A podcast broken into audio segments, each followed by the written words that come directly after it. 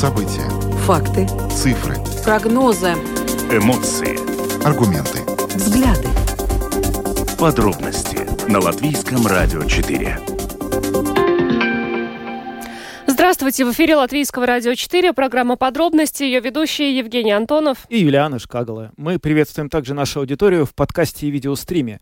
Коротко о темах, которые обсуждаем с вами сегодня, 27 ноября. Продолжается скандал, дискуссия, как ни назови, по поводу рейсов бывшего премьер-министра Кришьяниса Каринша, которые госбюджет обошлись в сумму, которая превышает 600 тысяч евро. Очередной материал об этом сделали коллеги с латвийского телевидения. Сегодня мы представим вам несколько точек зрения по этому поводу и президента Латвии, который высказался на этот счет, и специалиста по поводу трат общественного сектора.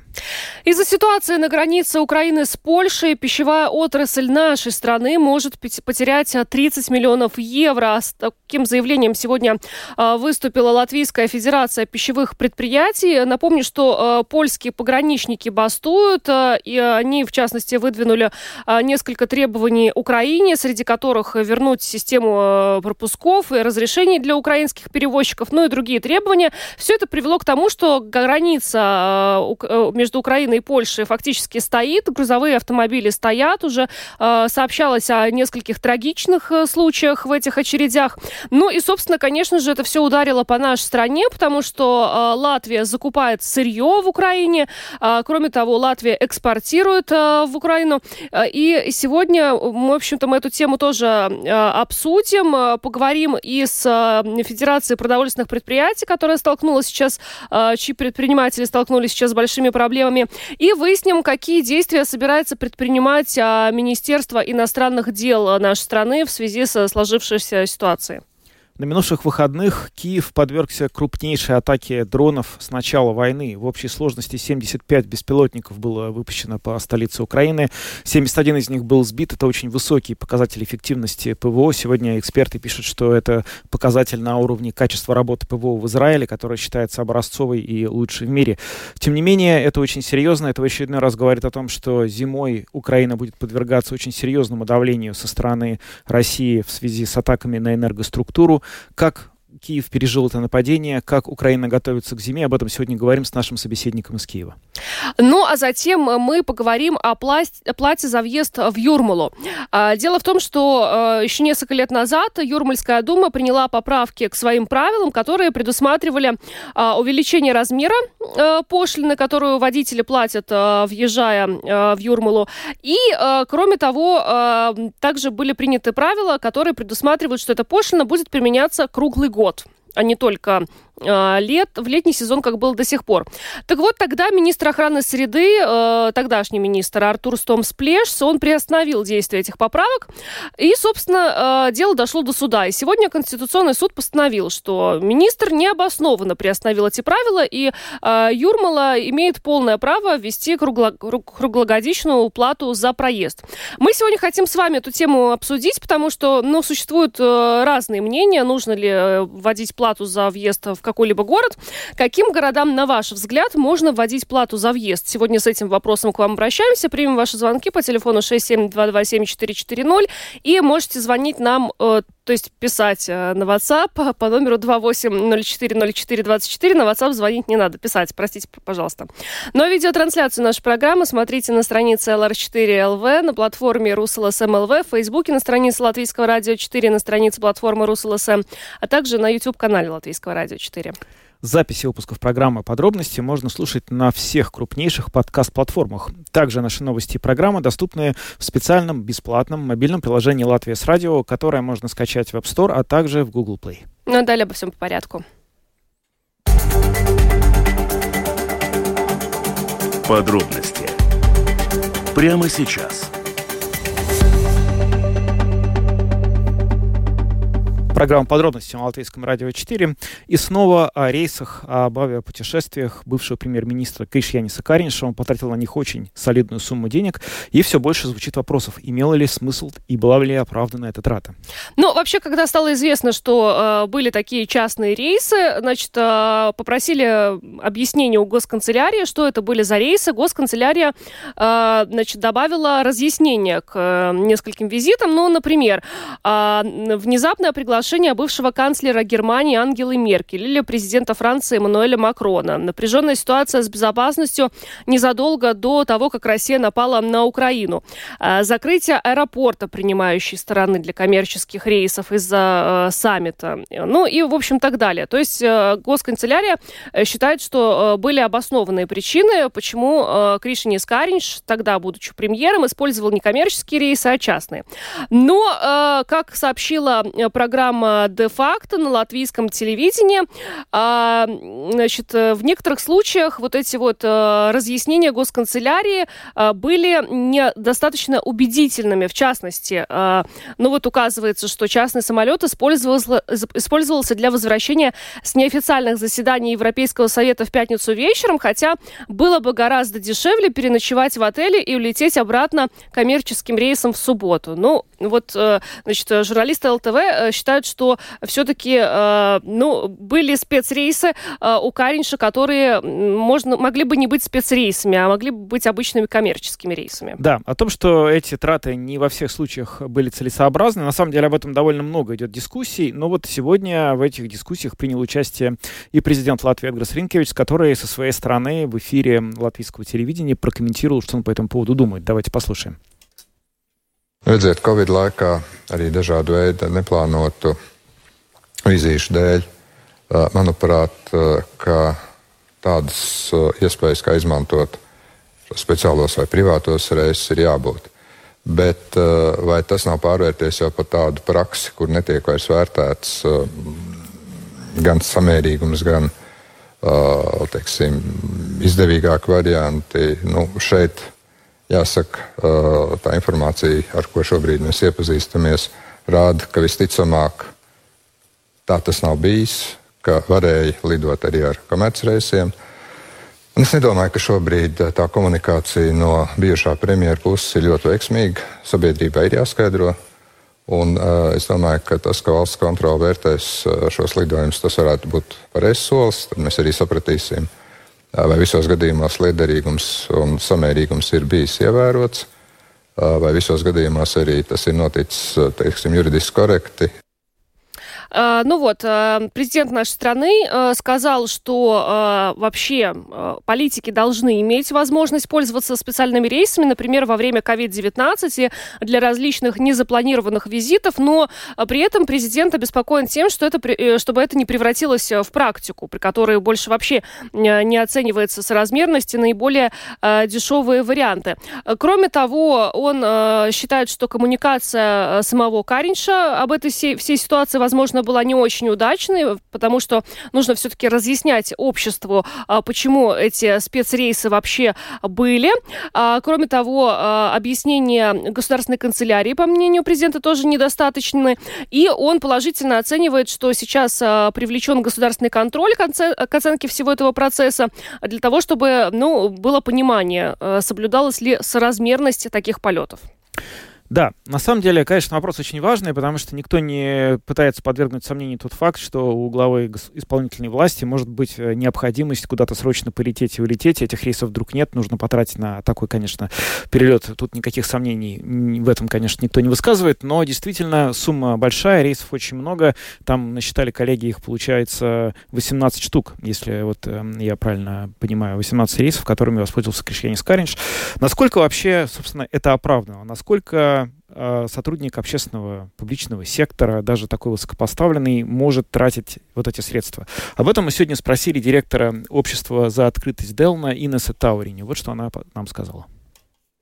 Kā pats bijušais premjeras ir skaidrojis, tad visticamāk šie te как объяснял бывший премьер, скорее всего, причины использовать частные рейсы были достаточно существенными.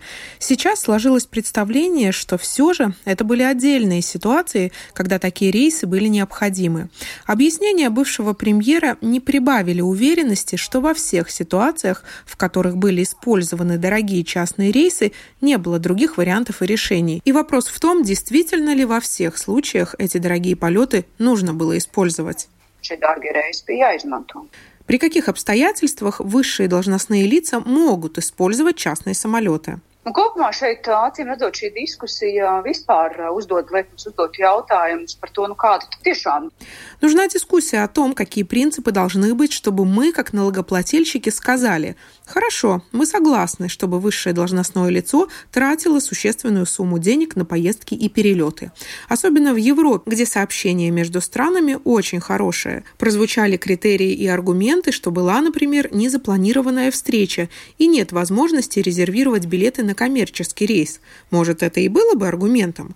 Есть принципы хорошего управления и интересы общества. Многие, думаю, хотели бы услышать, что планируя и заказывая такие поездки, госконцерт канцелярия и бывший премьер были уверены, что это не разбазаривание средств, не прихоть, а неотложная поездка, которую никак по-другому нельзя было организовать. А на ваш счет было ли это ну, таким разбазариванием средств? Вы бы как это оценили?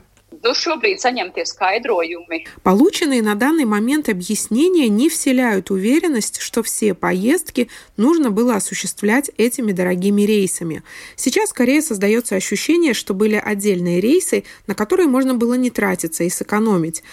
Ir bijušas atsevišķas reizes, kad varēja neizšķērdēt šo naudu un ietaupīt, bet es um, gribētu vēl sagaidīt tiešām no valsts un uh, un arī paša bijušā premjera daudz прецизākus skaidrojumus. Хотелось бы дождаться от госканцелярии и бывшего премьера более четких объяснений. Мы как общество никогда раньше не дискутировали о таких вопросах. Могут ли высшие должностные лица позволить себе такую роскошь? Это наши общие деньги. У нас на многое не хватает средств. И непонятно, почему один премьер позволяет себе тратить значительные суммы. Да, возможно, это было обосновано, но пока такой уверенности нет būtu, bet pagaidām tāda pārliecība nerodas. Но, на ваш взгляд, э, нужно было бы определить какие-то критерии, да, в каких случаях, и, может быть, в зависимости от должности, но можно было бы пользоваться вот такими экстра возможностями? Однозначно да, должны быть критерии. Четкое их разъяснение обществу очень важно. Тогда всем будут ясны и эти принципы. Не будет разных нравится, не нравится, хочу, не хочу, или хочу вернуться в Ригу на два часа раньше. В конце концов, государственный деятель является таковым 24 на 7, и от него мы ждем пояснений. Да, это дополнительное задание, но и трата государственных средств – важная вещь. Pilskās naudas tērēšana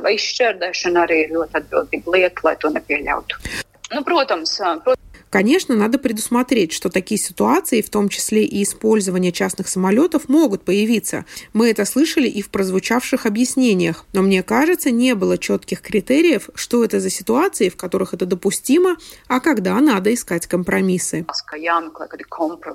Ну вот э, если мы поговорим о, не только о нашей стране, а о каких-то других европейских государствах, может быть, вам известно, как там какая-то практика такого вида полетов осуществляется. Pētījuši un analizējuši šo informāciju. Мы сами не исследовали и не анализировали эту информацию, но, насколько мне известно из публичных источников, эта практика очень разная. Как говорил Каринш, есть государства, где частные самолеты доступны чиновникам в любое время, но и есть страны, высшие должностные лица которых не летают частными рейсами и всегда находят возможность использовать коммерческие. Было бы важно, чтобы и у наших чиновников были четкие принципы, в каких случаях использовать частные самолеты. Какие есть принципы и критерии использования госсредств чиновниками. Я надеюсь, этот вопрос не останется лежать на полке, и эту ситуацию госканцелярия или канцелярия президента используют как возможность сформировать эти критерии расходования госсредств. И последний вопрос. Если все-таки будет определено, что господин Каринч использовал частные самолеты без существенных на то причин, причин, как вам кажется, нужно ли ему брать за это политическую ответственность? Однозначно, добросовестный чиновник должен брать ответственность за свои действия, даже если не сам господин Каринч принимал решение лететь частным самолетом, а госканцелярия в любом случае. У него, того, кто летит, много раз была возможность спросить у своих коллег, почему мы летим частным рейсом. Может, мы могли бы найти коммерческий?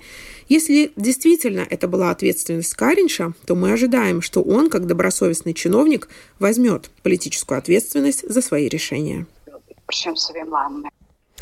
Инна Сатауриня, директор общества за открытость Делна, со своей стороны прокомментировала всю эту ситуацию, но а, я так понимаю, что все теперь, ну и мы в том числе, ждем какого-то заключения государственного контроля. Было ли все это мероприятие соразмерным?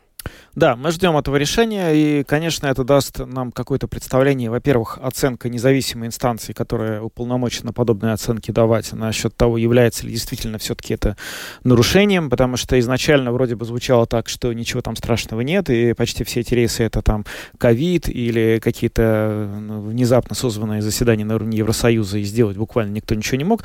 Теперь выясняется, что это не так. Насколько это с точки зрения госконтроля является прецедентом, да, за который нужно нести какую-то ответственность, это очень важно понять, да. Но и потом важно, конечно, чтобы эта информация была воспринята, ну, с правильным степенью адекватности, ну, вот той же госканцелярии, которая, я вот сейчас слушал, когда вот э, комментарий госпожи Таурини, я думал вот о чем. Ну, вот, допустим, даже мы вырабатываем систему, в которой вот есть четкие критерии. Вот в этом ситуации ты можешь лететь, а в этом не можешь.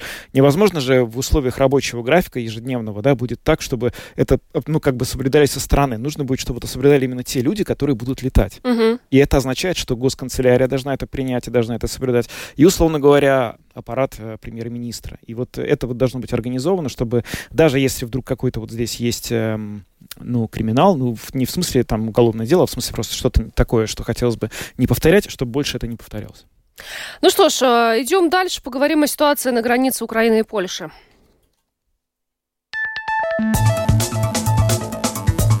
Латвийское радио 4. Подробности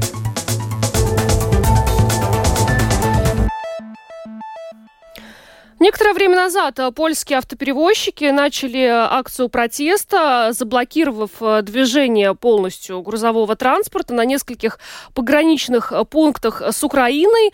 Это привело к тому, что, собственно, граница стоит. Она, эта ситуация повлияла не только на непосредственно Польшу и Украину, но и на другие страны. А, в частности, почему польские перевозчики вообще проводят такую акцию? Они недовольны тем, что из-за того, того, что э, Россия напала на Украину, украинским перевозчикам э, для них отменили систему э, разрешений, таким образом, ну, помогая Украине в этой ситуации. Вот, и, значит, польские перевозчики хотят, чтобы эту систему разреш... разрешений обратно вернули. Кроме того, есть и ряд других требований, но все это очень сильно влияет на все страны, которые, ну, сотрудничают с Украиной, в частности, вот Латвия, которая закупает там сырье. И вот как наша ассоциация, э, Федерация, вернее, пищевых предприятий почитала, убытки могут составить а, не менее 30 миллионов евро. Это в лучшем случае. Да, это, конечно, совершенно какие-то грандиозные цифры, к которым нам надо как-то привыкнуть. Но, в общем, насколько все действительно печально, до какой степени вообще в целом Латвия зависит от э, поставок, э, которые сейчас заблокированы фактически на украино-польской границе. Об этом сегодня мы спросили председателя Совета Латвийской Федерации продовольственных предприятий и Аршура. Правильно ли я понимаю, что суть проблемы для латвийских представителей пищевой промышленности, проблема заключается в том, что нельзя получить сырье из Украины из-за того, что просто стоит вся граница? Ну, вы знаете, не только сырье, а стоят и экспорт тоже туда. А если начинается такая комочек э, катиться, то он катится еще больше, охвачивая. То есть мы не получаем относительно дешевое сырье. Если нам надо искать сырье где-то в другом месте, в Европе в основном, то тогда оно намного дороже. Естественно, это будет дороже и нам в производстве, а также будет и дороже, опять-таки, на полке потребителю. Поэтому надо рассматривать весь этот клубочек. С другой стороны, э, ведь латвийская пищевая промышленность очень много экспортирует. В этом экспорте, который они, она получает сырье из Украины, э, сделает добавочную стоимость и делает продукт, который дальше экспортирует на другие страны. Это уже экономика Латвии. И поэтому все вместе это, конечно, большая картина, и Э, здесь уже можно сказать, что многие предприятия уже в это вовлечены, и это создает очень большие проблемы для них. А скажите, пожалуйста, а в основном что это за сырье? Ой, это достаточно разновидность. Это, в общем-то, и кукуруза, и масла, потому что, например, подсолнечное масло 80% мирового рынка, это 40% в Украине и 40% России. Из России мы не покупаем, а из Украины, в принципе, очень трудно это сейчас сделать.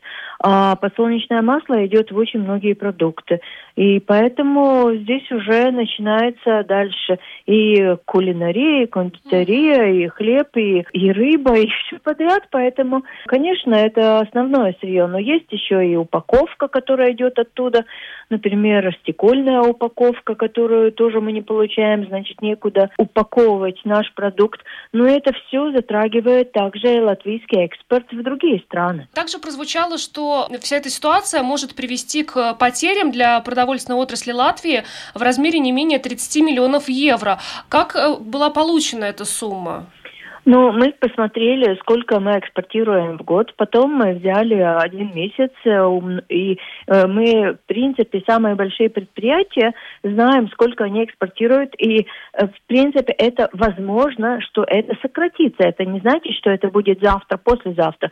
Но если это будет продолжаться, все, все сырье, которое было в запасе, истратилось.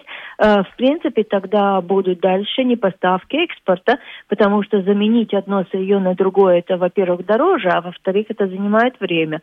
Поэтому мы, конечно, э, определили, что оно может быть и больше, эта цифра, если ничего не будет решаться. Поэтому э, еще, плюс еще могут быть и санкции, а не поставки экспорта. Ну, поэтому это очень такая чувствительная сейчас проблема, которая затрагивает ну, пищевую промышленность. Но ну, некоторых это... больше, некоторых меньше. Но этот вопрос, я полагаю, может быть решен только на самом высоком уровне. Вы обращались, может быть, напрямую в Министерство иностранных дел для того, чтобы они посодействовали в этой ситуации и как-то... Ну, ну мы как раз сегодня mm-hmm. говорим, что э, мы очень ждем э, быструю и ну, кардинальное решение от нашего Министерства иностранных дел, потому что ну, есть лап экономикой Латвии, и, э, в принципе, они должны решить эту проблему с Польшей. Это затрагивает, в принципе, не только Латвию, это затрагивает также и Литву, и другие страны. А если нам вести не через Польшу что-то, там такие очереди, во-первых, и транспорт блокирован, потому что те единицы транспорта, которые могут быть в работе, вывозить и вывозить, а, они сейчас просто стоят, они больше ничего не делают. Это тоже вопрос, э, потому что не хватает транспорта. Вместо двух дней везут две недели, но это ведь тоже непорядок, правда? И наши машины тоже там стоят на границе. Конечно, да, конечно, не только наши, не только наши, стоят и украинские, потому что э, в многих случаях э, именно украинский транспорт везет к нам это сырье. Это более дешевле и э, выгоднее для Латвии. Поэтому э, если вести через Румынию или другие э, государства, это опять-таки логистика, но там даже развернуться некуда и ехать, потому что просто стоят в очереди. Поэтому мы ждем что э, кардинально наше, в принципе, правительство и польское будут решать эти проблемы. Я думаю, что и другие уже обратились. Поэтому на самом высоком уровне это должно быть. Это была Инара Шура, председатель Совета Латвийской Федерации продовольственных предприятий, и ее довольно тревожный комментарий по поводу того, что, собственно говоря, какими большими серьезными последствиями для экономики Латвии может обернуться эта вот блокада на границе Польши и Украины. Ну и как Инара Шура сказала, а, очень долго стоят эти фуры в очередях, э, потому что фактически движение парализовано. И вот э, украинские СМИ уже э, сообщили о двух украинских водителях, которые скончались в этой очереди. А, и, ну, собственно, вот как а, отмечал и а, вице-президент Ассоциации международных автоперевозчиков Владимир Балин, ну, там стресс и другие вот факторы привели к таким вот трагическим случаям на этой границе. Мы сегодня, конечно же, обратились в Министерство иностранных дел Латвии для того, чтобы выяснить, что латвийская сторона, в частности МИД, делают для того, чтобы эту ситуацию разрешить решить. Нам э, комментарий э, свой э, на эту тему дал политический директор Министерства иностранных дел Латвии Анджей Свильямсонс. tiešām mēs, mēs esam šajā iesaistīti. Aptuveni pagājušajā nedēļā sāk ienākt signāli no mūsu uzņēmējiem, ka viņu darbībai ir liels grūtības uz, uz Polijas un Ukrainas robežas. Tieši tādā veidā tad mēs arī esam iesaistījušies ar vairākām institūcijām, gan ar Polijas institūcijām šo jautājumu kārtot, gan arī ar Eiropas Savienības institūcijām. Esam Eiropas Savienības līmenī esam gan uh, Tirzniecības padomē šo jautājumu pacēluši publiski visu ES dalību valstu starpā ir, ir runāts arī ar Eiropas Savienības komisiju, atbildīgo direktorātu, kas atbild par transporta jautājumiem. Un ot, otrs, otrs ceļš, protams, ir divpusēji ar Poliju. Mums ir bijuši dažāda veida komunikācija. Ir gan vēstnieku līmenī, gan arī ministru līmenī, gan ar Polijas vēstnieci Latvijā šī tēma pārunāt, gan mūsu vēstnieks kopā ar arī Lietuvas un, un, un Igaunijas vēstniekiem šo tēmu risina arī Varšavā. Šodien, piemēram, trīs vēstnieki bija satikties ar Polijas infrastruktūras lietu ministru, lai skaidrotu mūsu, mūsu uzņēmēju grūtības un mēģinātu uh, atrast risinājumus vai dzirdēt, ka, ko, ko dara Polijas puse, uh, lai, lai šīs problēmas risinātu. Mūsu ministrs uh, sēsdien, uh, ministrs Kariņš sēsdien runāja ar polijas kolēģi un arī šajā nedēļā viņiem būs tikšanās 30. novembrī šeit Rīgā ar polijas kolēģi par šo pašu, tā skaitā par šo pašu jautājumu. Problēma nav liksim, vienpusēju, cik uh, esam runājuši ar abām pusēm, gan ar Ukrainu, gan ar Poliju. Polijas pusē katrā ziņā robežu bloķēšana nenotiek no valdības puses. Tas ir uh, auto pārvadātāju radīts streiks, uh, kur Polijas valdība nav iesaistīta. Tās ir Polijas pašvaldības, kas ir devuši atļauju šiem streikiem. No Polijas valdības puse mums ir teikusi, ka viņi risina šo jautājumu un risina arī jautājumu arī sarunās ar Ukrainu. Tur div, divas pamat problēmas, kā, kāpēc šī situācija ir radusies. Viena ir, ka Polijas auto pārvadātāji nav apmierināti ar krāvu pārvadāšanas kārtību. Teiksim, agrāk U Ukrainas pusē bija nepieciešams atļaujas, bija 160 tūkstošas atļaujas gadā Ukrainas transporta pakalpotājiem iebraukt un izbraukt no Eiropas Savienības šī kārtība tika atcelta, lai palīdzētu Ukrainai kara laikā, lai tuvinātu Ukrainu ar Eiropas Savienībā. Bet ir autopārvadātāji, kas, kas, kas nav apmierināti ar šo situāciju, jo viņi uzskata, ka tādā, tādā veidā viņu uzņēmē darbība uh, cieši, konkurence nav, nav godīga. Līdz ar to tas ir viens no iemesliem, kāpēc notiek uh, šo auto pārvadātāju rīkotas protesta akcijas uz robežas, un otra lieta ir šie paši polijas auto pārvadātāji nav apmierināti ar to, cik ātri ir iespējams iekļūt atpakaļ no Ukrainas poli, polijas teritorijā. Uh, Viņi uzskata, ka tiksim, rindas Ukrainas pusē tiek, tiek mākslīgi radīts, ka būtu iespējams daudz ātrāk Polijas autopārvadātājiem atgriezties atpakaļ Polijā. Eiropas Savienības komisija šo, šo jautājumu runā ar abām pusēm. Gan pagājušajā nedēļā bija trīspusējas sanāksmes starp komisiju, Poliju un Ukrainu, un arī nākamajā nedēļā ir plānotas šādas pašas sanāksmes. Tā kā Nu, mēs ceram, ka, kad risinājums tiks atrasts. Cik tas ātri būs, man grūti ir pateikt. Droši vien šajā mirklī m, drošāk būtu mēģināt atrast uh, citus transporta ceļus. Viens variants šobrīd neesam neko dzirdējuši, ka būtu līdzīgas akcijas uz uh, Rumānijas-Ukrainas robežas. Bet, protams, nu, arī tur ir kapacitātes jautājumi. Un otrs, ko nu, teiks, mūsu vēstniecības ziņo, ka šobrīd arī starp Ungāriju un Ukrainu šādas, šādu teiksim, bloķējošu akciju nepastāv. Un, un vidējais, vidējais gaidīšanas ilgums kravas automašīnām ir aptuveni viena diennakts uz robežas. Tā kā, protams, arī tur ir kapacitāšu jautājumi. Tas ir aptuveni tā situācija. Анджейс Вильямсонс, политический директор Министерства иностранных дел Латвии, прокомментировал нам ситуацию на польско-украинской границе.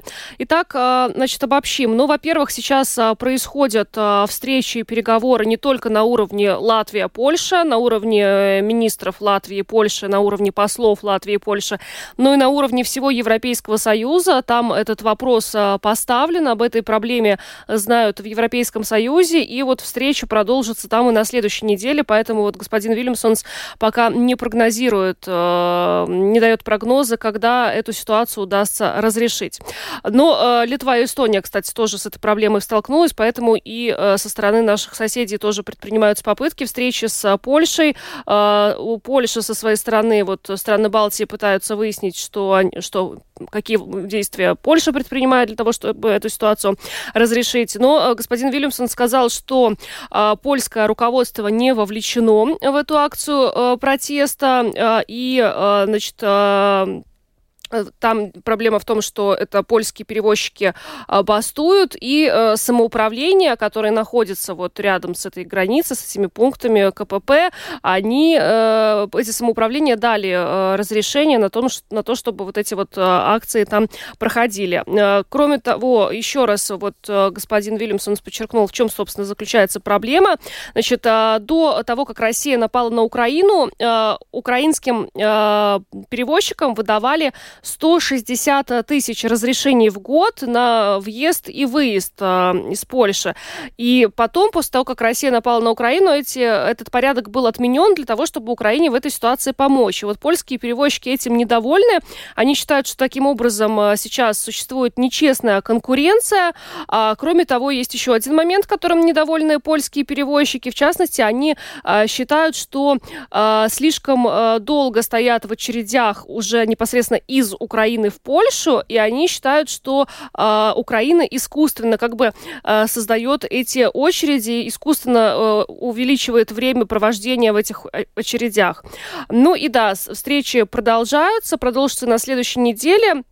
Но также Анджейс Вильямсон, политический директор Министерства иностранных дел Латвии, сказал, что пока вопрос э, не решен на самом высоком уровне, все-таки нужно думать о каких-то других путях. Это, ну, например, а, граница Румынии, Украины, граница Венгрии, Украины. Там сейчас не таких забастовок нет, но а, так что можно использовать а, вот эти вот границы. Но, правда, вот Инара Шура нам в предыдущем комментарии сказала, что это тоже не так просто использовать, например, румынскую границу. Абсолютно не так просто. В общем, если бы бизнесу это было выгодно и просто, то, наверное, бы сейчас э, поток фур шел через эту границу, а не через польскую.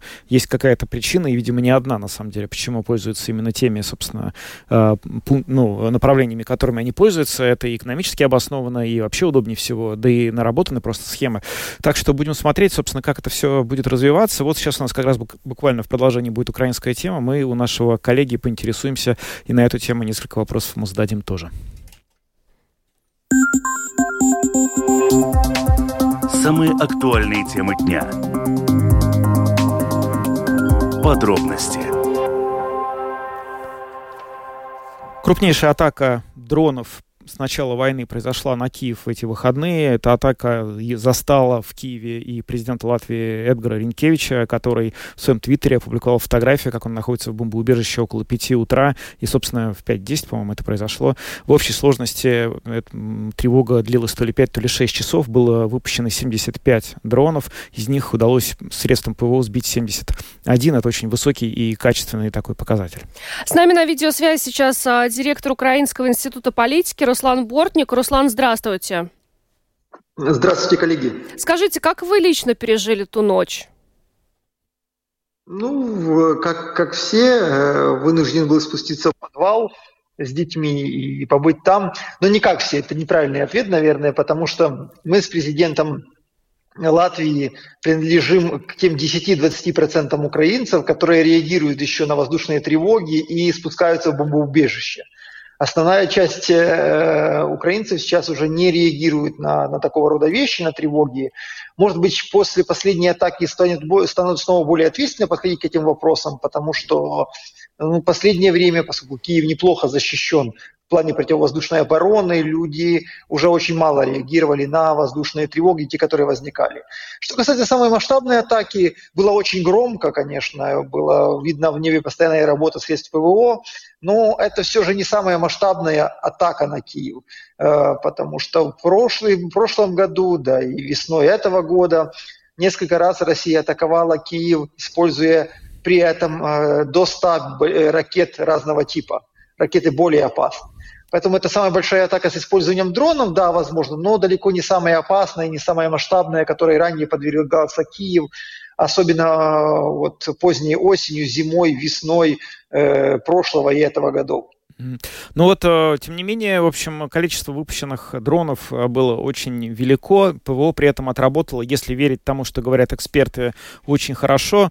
Мы одновременно с этим слышим, что системе ПВО э, украинской постоянно требуется укрепление. Много сейчас об этом говорится в контексте затруднений с финансированием украинской военной помощи со стороны Соединенных Штатов и Германии. Насколько на самом деле все хорошо в плане ПВО у Украины, Киева в данный момент? Насколько тех средств, которые Украина получила, хватит хватит, чтобы пережить эту зиму, которая, вероятно, снова отметится попытками атаки на объекты энергоинфраструктуры украинской? Ну, вот последнюю российскую атаку все же я считаю в какой-то мере разведкой боем, потому что понятно, что Россия обладает возможностями выпустить одновременно и больше дронов, и синхронизировать это с атакой ракетами одновременно, что раньше уже проводилось. То есть, чтобы создало дополнительные э, проблемы для противовоздушной обороны, которые она не все, очевидно, могла бы решить. Э, поэтому это, это только подготовка к, возможно, более масштабным атакам, э, истощение наших сил ПВО и изучение, разведка их районов, зон размещения – Э, но что касается украинской ПВО, то она до сих пор носит прежде всего очаговый характер. То есть, условно говоря, прикрыты некоторые большие города, особенно Киев, э, делаются попытки прикрыть и защитить э, порты юга Украины. А, конечно, есть фронтовая ПВО, которая занята именно прикрытием войск в зоне боевых действий. Но основная территория Украины прикрыта только частично и мобильными группами. То есть системы ПВО, которые у нас присутствуют, они перемещаются с места на место, пытаются предугадать возможные направления э, российских атак, российских ударов. Полноценной системы ПВО, которая покрывала бы всю страну, нет, потому что не хватает э, средств ПВО. Если средства наблюдения и разведки уже достаточно, то есть, в принципе, мы понимаем, когда, фактически всегда понимаем, когда Россия наносит удары, кроме того, помогают западные партнеры, то банально количество средств ПВО, количество патриотов, других систем не хватает. Ну, для того, чтобы говорить, чтобы закрыть всю территорию Украины, ну, необходимо несколько сотен систем Патриот. А Украина сегодня а, около 10 ими э, владеет. Страна огромная, территория огромная, поэтому и ПВО носит очаговый характер. Из-за этого э, все же российским ударам время от времени удается достигать каких-то своих целей, хотя большинство э, дронов или большинство ракет традиционно украинское ПВО сбивает. Угу. Руслан, не можем, конечно же, у вас не спросить о ситуации на польско-украинской границе. Вот буквально перед вами мы эту тему обсуждали, и Министерство иностранных дел нашей страны говорит о том, что вопрос сейчас решается на самом высоком уровне, на уровне Европейского Союза. Тем временем, как мы видим, в этой ситуации страдают абсолютно все. А, как вам кажется, все-таки вот на уровне двух стран, Украины и Польши, хоть как-то сейчас, ну вот удается или удастся решить этот вопрос? Потому что мы помним, что это уже, ну не первое такое обострение э, между Украиной и Польшей за последнее время. Смотрите, надо смотреть в корень проблем. В корне проблем это потери э, польских и, возможно, других перевозчиков, которые прикрываются польскими перевозчиками от э, украинского присутствия на рынке от того, что украинские водители и компании готовы работать дешевле. Э, и они постепенно выдавливают с этого рынка польских и других перевозчиков на самом деле. Вопрос стоит в том, кто и как компенсирует эти убытки. Потому что отказать Украине ввести снова разрешительную систему означает, что Украина будет протестовать. Это в значительной мере ослабит наши возможности. Э, и будет ли это компенсироваться за счет польского бюджета? Для этого нужно, чтобы в Польше появилось новое правительство, которого пока нет, не с кем говорить. Будет ли это, возьмет для себя эту функцию Европейская комиссия? Вот об этом сегодня идет диалог. Надо найти баланс, при котором э, все интересы одновременно, одинаково будут соблюдены или одинаково пострадают, чтобы не было в этой части э, обиженных. Конечно, в этом есть много политики, потому что мне кажется, что вот эта история с поставкой украинской продукции э, сельского хозяйства в Польшу, которая не завершена, существует до сих пор э, запрет. На фоне переговоров о возможном членстве Украины в ЕС, вот эта новая блокада показывает, сколько много еще сложных именно экономических, политэкономических вопросов существует для принятия нашей страны в ЕС. Кроме того, тут может играть свою роль и Россия, разжигая и раскручивая такого рода э, конфликты и обострения. Э, в целом надо понимать, что проблема не только польская. В целом, скорее всего, за польскими протестами стоят э, более широкие консервативные элиты, и не только в Польше. И из-за этого эти протесты не, не подавляются польским правительством, не разгоняются польским правительством. Э, как бы, ну, несмотря на то, что э, они наносят огромный ущерб обороноспособности, даже не экономическим интересам, а обороноспособности Украины, от которой зависит и безопасность самой Польши. Я правильно вас услышал, что позиция Киева, если вы ее так передали, ну вот, э, я, если я правильно читал то, что вы сказали, в том, что, грубо говоря, компенсацию польским вот этим перевозчикам должна обеспечить либо правительство Польши, либо Еврокомиссия через какие-то европейские механизмы, а при этом позиция, собственно, Украины остается вот там, где она остается. То есть э, Украина не готова здесь идти на какие-то компромиссы навстречу вот польским так перевозчикам. Серьезные, серьезные компромиссы Украина не готова идти, действительно, mm-hmm. и не может, потому что ключевой сегодня сегодня транспорт, обеспечивающий международную торговлю и поставки в Украину, это автомобильный. Угу. Это как раз вот эти фуры, о которых вы вспоминали. Железнодорожный транспорт, ограниченная пропускная способность, э, э, порты не работают, э, авиация, авиационный транспорт не работает из, из-за войны. Поэтому на, на все вот эти фуры, автомобильные перевозки легла тяжесть и обеспечения украинской экономики в целом, и обеспечения поддержка украинской армии, э, украинской обороноспособности. Именно поэтому количество этих транспортных компаний, количество задействованных фур выросло значительно.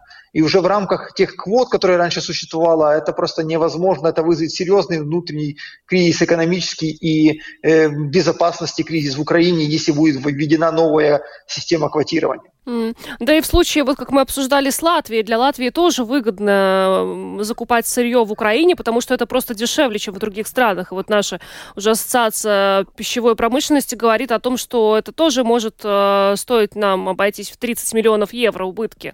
То есть, э, да, здесь все э, завязаны на эту ситуацию. Спасибо вам большое, Руслан. Э, Руслан Бортник, директор, спасибо, коллеги. Да, директор Украинского института политики, был с нами на видеосвязи. Хорошего вечера вам, всего доброго. Взаимно, да, до свидания. До свидания.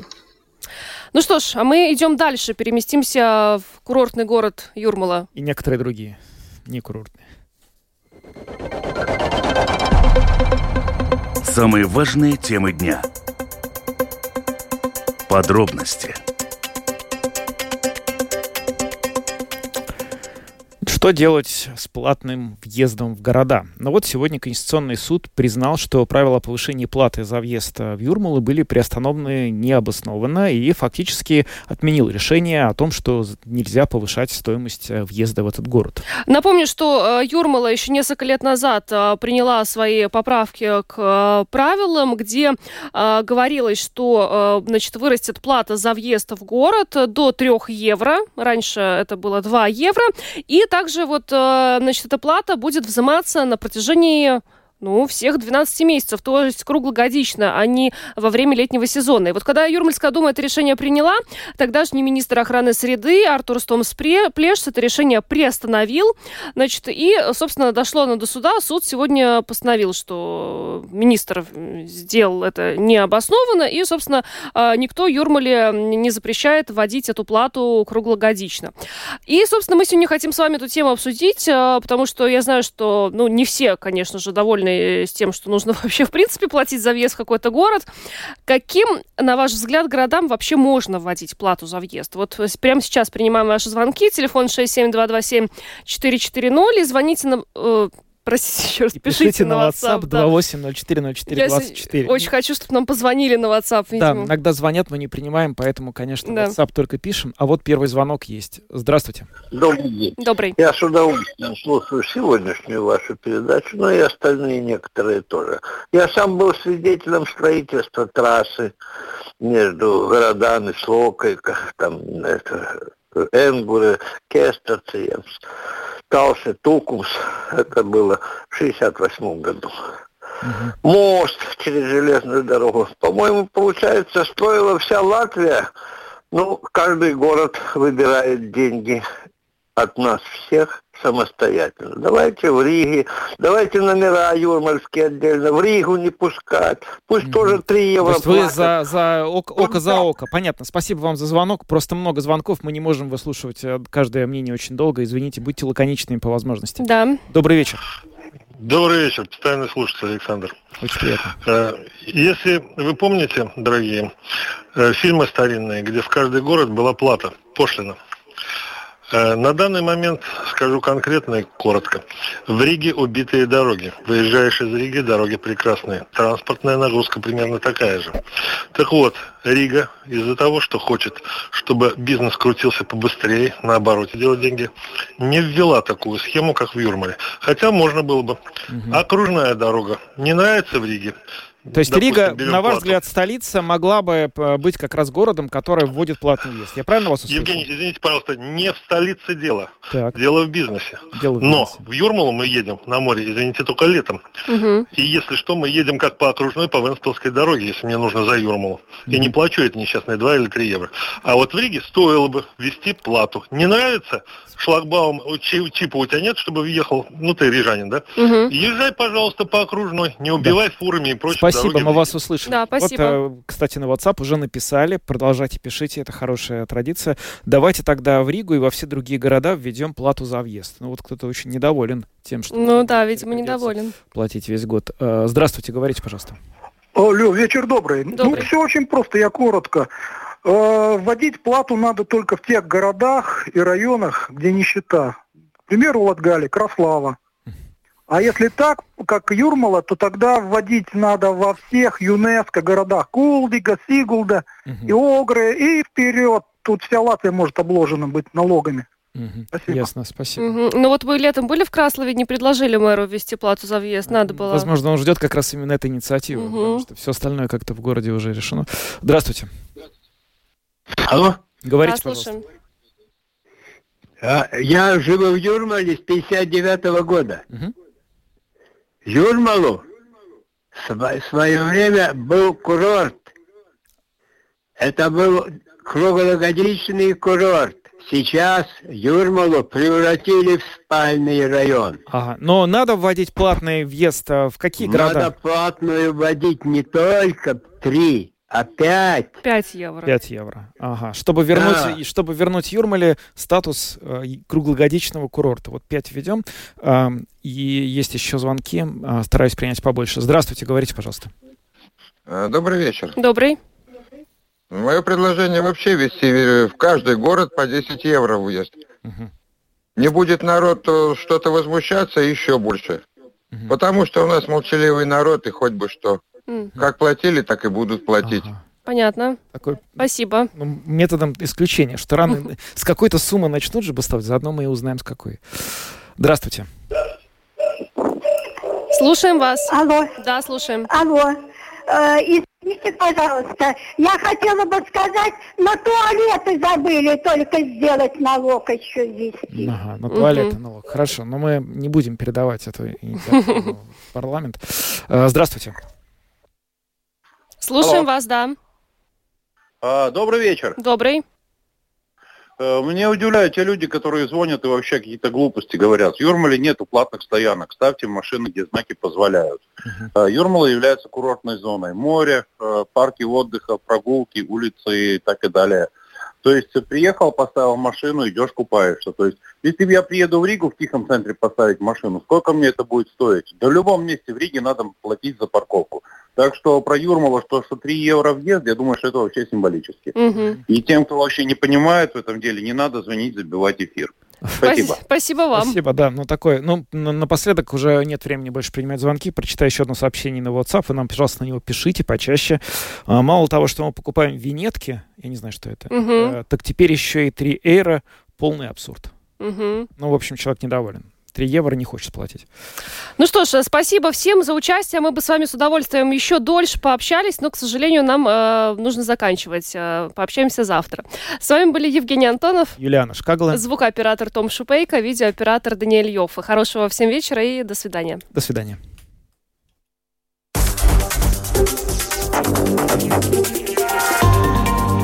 Латвийское радио 4. Подробности по будням.